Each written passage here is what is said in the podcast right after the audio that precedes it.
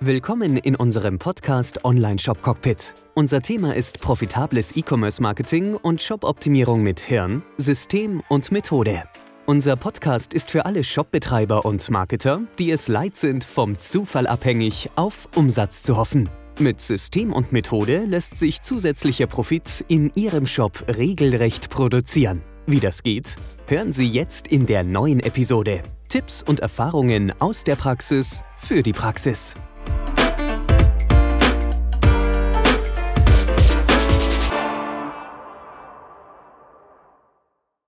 Der Flo hat ja am Anfang gesagt, ich weiß nicht, ob das alle so mitbekommen haben, diese sieben Kontakte. Es gibt ja schon äh, andere Marketer, die behaupten, es sind über 20 Kontakte, bis jemand kauft. Es sind auf einmal extrem viele Kontakte. Ist immer das Einzige, was man festhalten kann.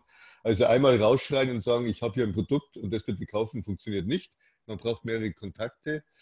Und äh, ja, das ist auch der Grund, warum wir am Samstag hier äh, live gehen. Äh, wir merken bei unseren ganzen Gesprächen bei Leuten, die bei uns wirklich die in der Agentur buchen, also jetzt nicht irgendwie günstig ein Produkt kaufen, sondern die in der Agentur buchen, die mit uns mittelfristig, längerfristig zusammenarbeiten wollen, die sagen immer, ich, ich sehe euch schon seit Monaten oder seit Jahren und, und mir gefällt es, wie ihr das macht. Und ihr macht da Woche für Woche einen Livestream und dann bringt ihr das raus und das und das. Und dann sehe ich euch auf YouTube und dann sehe ich euch auf Insta und dann seid ihr auch wieder auf Facebook. Dann kommt mir eine E-Mail und äh, man merkt einfach, man braucht diese Kontakte. Man braucht diese, diese verschiedenen Ebenen, wo man die Leute anspricht. Denn es passt halt nicht immer in dem Moment, wo man spricht, dass der andere auch das Produkt benötigt, sondern es muss einfach immer zusammenpassen.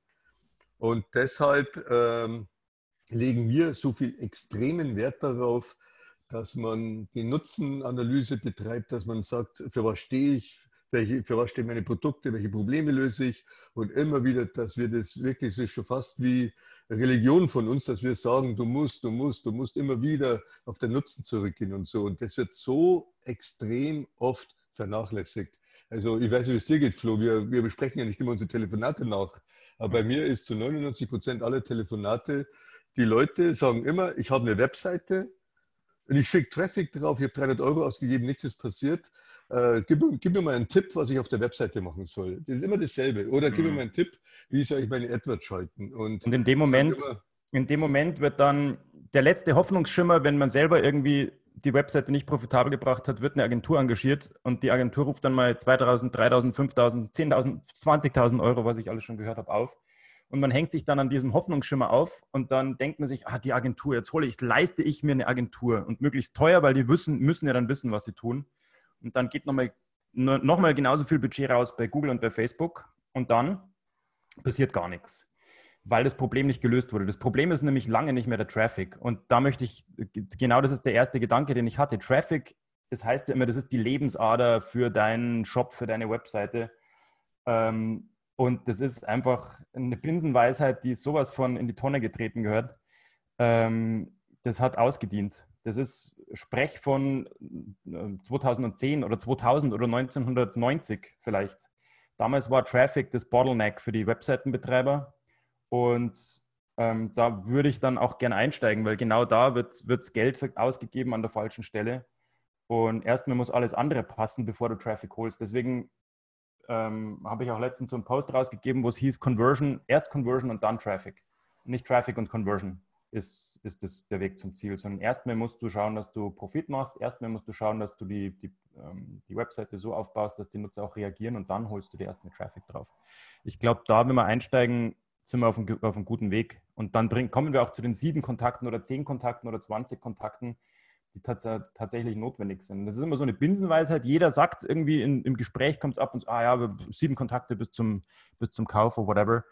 Ähm, aber das ist eine von den Sachen, die, die jeder irgendwie so vor sich hin brabbelt und keiner irgendwie macht und keiner irgendwie umsetzt.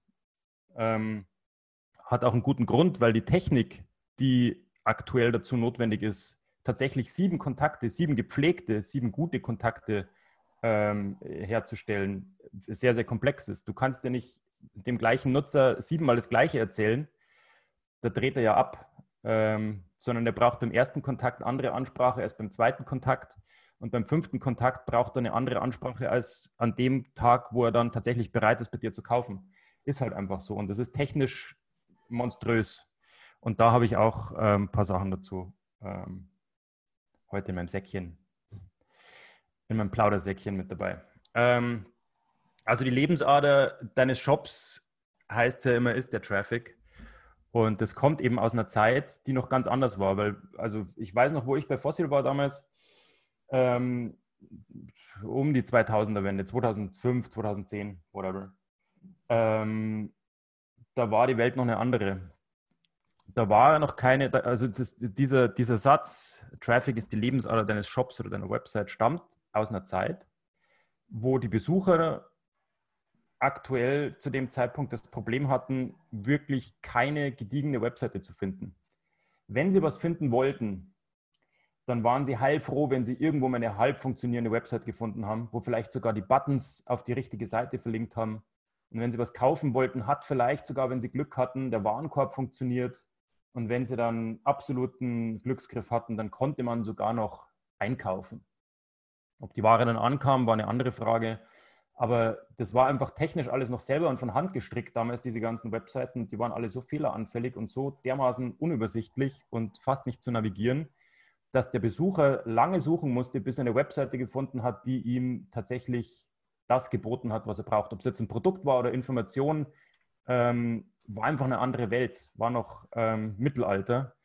Und die Nutzer waren heilfroh, wenn sie was gefunden haben, waren also dann, wenn sie endlich eine Webseite gefunden haben, die einigermaßen funktioniert hat, die lesbar war, die, die sogar ähm, sich navigieren ließ, sehr, sehr schnell bereit, da auch dann ähm, zu agieren, auf was zu klicken, was runterzuladen, vielleicht auch sogar zu kaufen, weil das Angebot sehr, sehr rar war. Das Angebot an guten Webseiten, die dann vielleicht auch noch Vertrauenswürdigkeit äh, ausgestrahlt haben. Das war das Nächste. Damals konnte man mit seiner Webseite ähm, noch punkten, weil sie gut ausgesehen hat. Weil die Webseiten, wie gesagt, handgestrickt waren und man tatsächlich noch unterscheiden konnte, ist jetzt das ein seriöses Unternehmen oder nicht, weil die haben hier 50.000 Euro in die Website reingesteckt, die können sich offensichtlich leisten, das Ganze nicht nur so hinzubekommen, dass es irgendwie gerade noch holprig und stolperig funktioniert, sondern dass es auch noch geil aussieht. Ähm, während andere Webseiten, die vielleicht gerade mehr 100 Euro zur Verfügung hatten oder selbst es gebastelt haben, optisch auch komplett aus dem Rahmen gefallen sind. Da, damals konnte man sogar an der Optik noch feststellen, oder zumindest erahnen, ob es jetzt irgendwie was Seriöses war oder nicht. Ähm, das ist die Besucherseite damals. Ähm, geringes Angebot an hochwertigen Webseiten und Informationen und Produkten und ähm, heilfroh, was gefunden zu haben und deshalb auch aktionsbereiter. Damals brauchte man vielleicht bloß ein oder zwei Kontakte mit dem gleichen Nutzer. Damals gab es sowieso noch keine ausgeklügelten Retargeting-Möglichkeiten, sondern man hat einfach dann zugeschlagen das war dann so das Hau drauf Marketing, da hat alles geblinkt und geblinzelt und äh, es kam noch ein Rabattflyer reingeflogen, weil man den Nutzer einfach in dem Moment, wo man ihn hatte, konvertieren musste, weil ansonsten war er wieder weg. So. Ähm, auf Website-Inhaberseite war das Problem damals, dass es noch keine wirklich zentralen Zugänge gab zu dem ganzen Traffic da draußen. Es gab damals noch kein Facebook, wo man einfach sich aus einer Vielzahl an Interessen aussuchen konnte. Ich möchte jetzt bitte Hunde, äh, Hundebesitzer äh, erreichen, die gerade eben in Kauflaune sind. Und zwar weiblich zwischen 25 und 35. Oder ich möchte jetzt Männer zwischen 50 und 60, die sich noch fit halten möchten, erreichen dieses Angebot hatte ich damals ja nicht. Ich hatte auch noch kein wirkliches äh, Google Ads, das zu bedienen war, das selbst irgendwie zu meistern war, wo ich sagen konnte, ich möchte jetzt tatsächlich meine Zielgruppe dort erreichen. Also es gab diesen zentralen Zugang zu dem Traffic, gab es nicht. Man musste sich seinen Traffic tatsächlich wirklich handverlesen, irgendwo rauspicken ähm, und darauf hoffen, dass das, was man dann an Traffic reinbekommt, auch das ist, was man gebraucht hat. Also das heißt, der, der Website-Betreiber war wirklich auf der Suche nach der Nadel im Heuhaufen. Und deswegen damals auch Traffic die Lebensader für, dein, für, dein, für deine Webseite. Weil wenn du den Nutzer dann mal gefunden hattest, der Nutzer war gleichzeitig heilfroh, dass er dich gefunden hatte, also kam eine Conversion zustande. Also viel, viel einfacher als, als heute. Ähm, fast forward, also jetzt ähm, vorgespult auf 20 Jahre in der Zukunft, heißt 2020, heißt heute. Die Webseiten schauen alle gleich aus die Köpfe auf Facebook, die rumhüpfen, schauen alle gleich aus und dir irgendwas versprechen. Die Versprechen sind alle toll. Die Webseiten schauen alle so aus, als wären sie ähm, vom nächsten Stern und wären hochpoliert und hätten 50.000 Euro gekostet, obwohl der übers Wochenende mit WordPress einmal Klick gemacht hat und es stand ein Template zur Verfügung, das so aussieht, als wäre es eine Profifirma. Also für den Besucher draußen ist auf jeden Fall nicht mehr das Angebot das Problem. Er hat Optionen ohne Ende, er hat Webseiten ohne Ende und er hat Alternativen ohne Ende. Er hat ein ganz anderes Problem. Er kann sich aus, diesen ganzen, aus dieser ganzen Spreu den Weizen nicht mehr rauserkennen. Er weiß nicht mehr zu unterscheiden zwischen guten Anbietern, schlechten Anbietern.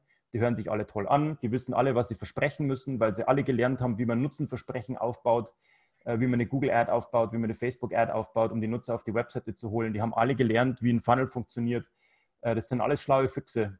Aber ob sie dann fachlich das drauf haben und ob die Produkte auch das halten, was sie versprechen, das ist ganz eine andere Frage. Also für den Besucher ist es nicht mehr das Problem, ein Angebot zu finden, sondern für den Besucher ist es das Problem, die Angebote von gut und zu schlecht zu unterscheiden. Also die haben, die brauchen Entscheidungshilfen, die haben ähm, dadurch auch ein komplett anderes Verhalten.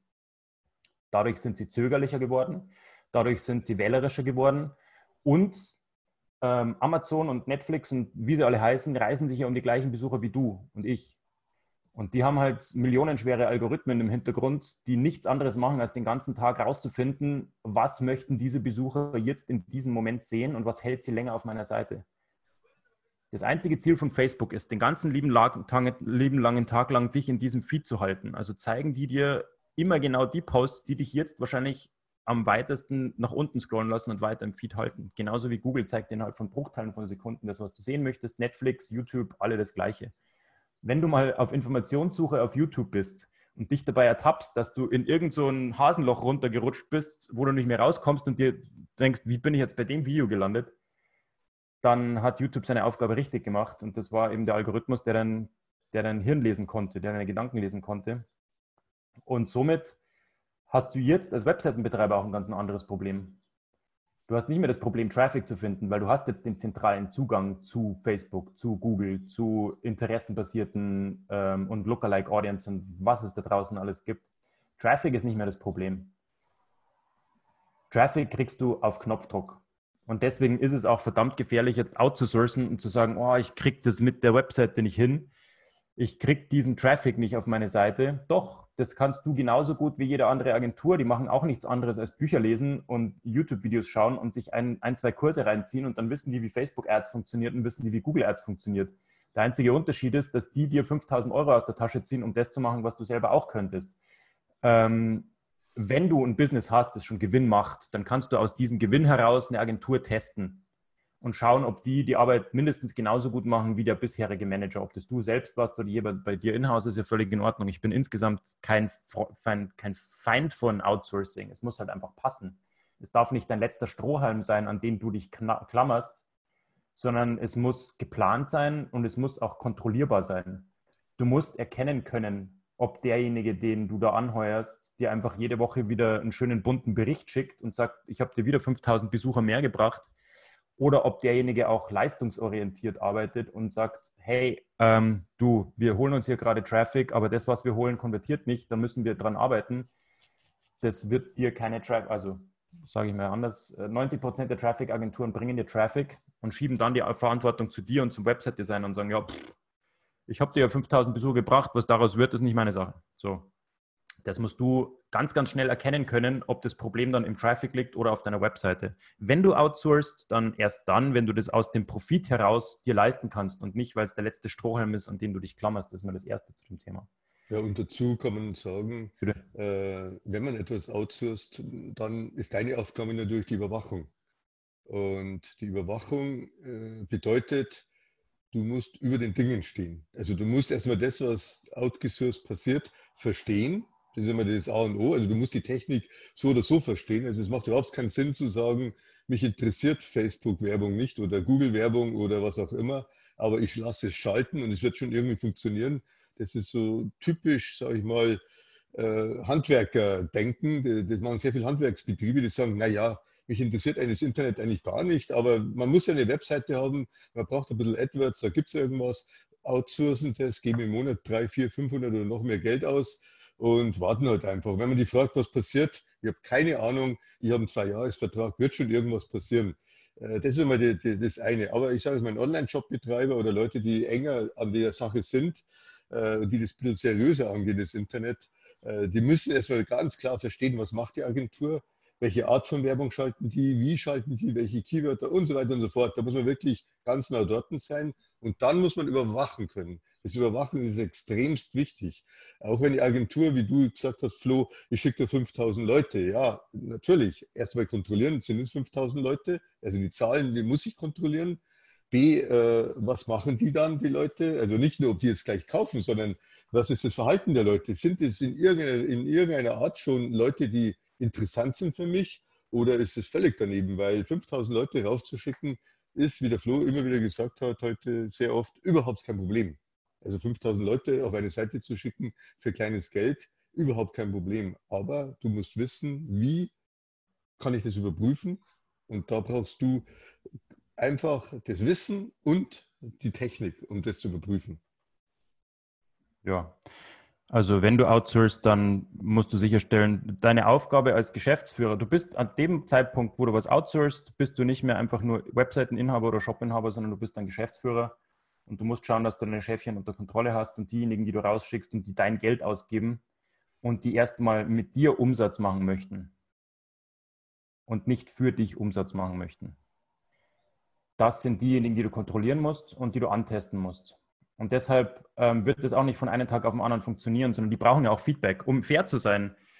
Die meisten Agenturen da draußen oder viele der Agenturen, die wirklich was auf dem Kasten haben, die können ihre Arbeit überhaupt nicht ordentlich machen, weil die das Feedback nicht bekommen von dir, von deiner Webseite, von den Pixeln, von dem Tracking, von diesem ganzen monströsen Technikgedöns, das notwendig ist, um die Agenturen und den Algorithmus von Facebook und von Google mit Informationen zu füttern, weil die Agenturen machen heutzutage, wenn sie gute Agenturen sind, nichts mehr anderes, als den Algorithmus von Facebook und von Google zu lenken und die künstliche Intelligenz auf den Weg zu schicken, mit den Daten, die aus deiner Webseite kommen, die aus deinem Shop kommen. Das ist die, das ist die eigentliche Aufgabe von der Agentur. Nicht hübsche Bilder auf Facebook posten, sondern den, den Algorithmus in die richtige Richtung steuern, um den wie so ein Spürhund so ein, so ein Kleidungsstück an die Nase zu halten und sagen, das sind die Besucher, die ich brauche, go fetch. Und ähm, du musst kontrollieren können, ob das auch so ist. Du brauchst einen regelmäßigen ähm, Controlling-Zyklus. Du musst dich monatlich mit dieser Agentur zusammensetzen nicht nur einfach einen Bericht schicken lassen, wo drauf steht, 25 bunte Bilder gepostet und äh, 4000 Besucher gebracht. Ähm, sondern mit denen zusammensetzen und sagen, okay, guck hier, wir haben hier ein, ein, ein absolut hieb- und stichfestes äh, Zahlenwerk, wo drinnen steht, dass deine 4000 Besucher genau einen Sale gebracht haben, der 25 Euro wert war. Und dann wird gesprochen.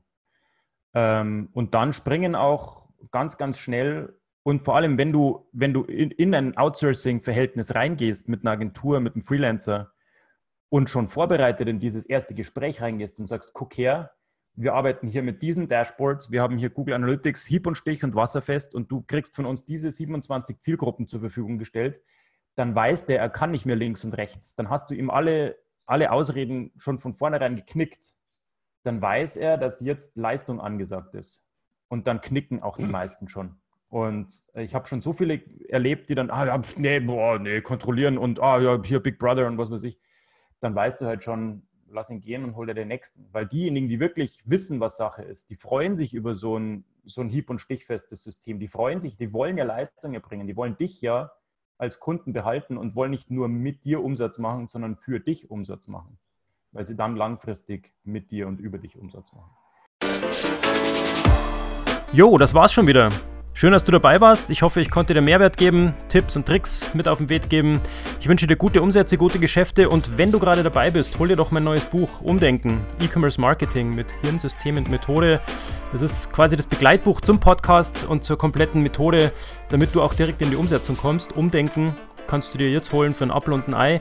Kannst auch gerne das Hörbuch noch mitnehmen und dann auch einfach gemütlich zu lauschen, während du gerade auf dem Weg bist. Genauso bequem wie hier im Podcast. Umdenken findest du jetzt unter conversion.consulting-podcast. Vergiss auch nicht, den Podcast zu abonnieren. Gib mir deine Bewertung ab. Fünf Sterne wären natürlich schön, wenn es dir gefällt. Like den Podcast, teile den Podcast und abonniere den Podcast. Bis dahin wünsche ich dir bis zur nächsten Episode gute Umsätze, gute Geschäfte, dein Florian Schöll.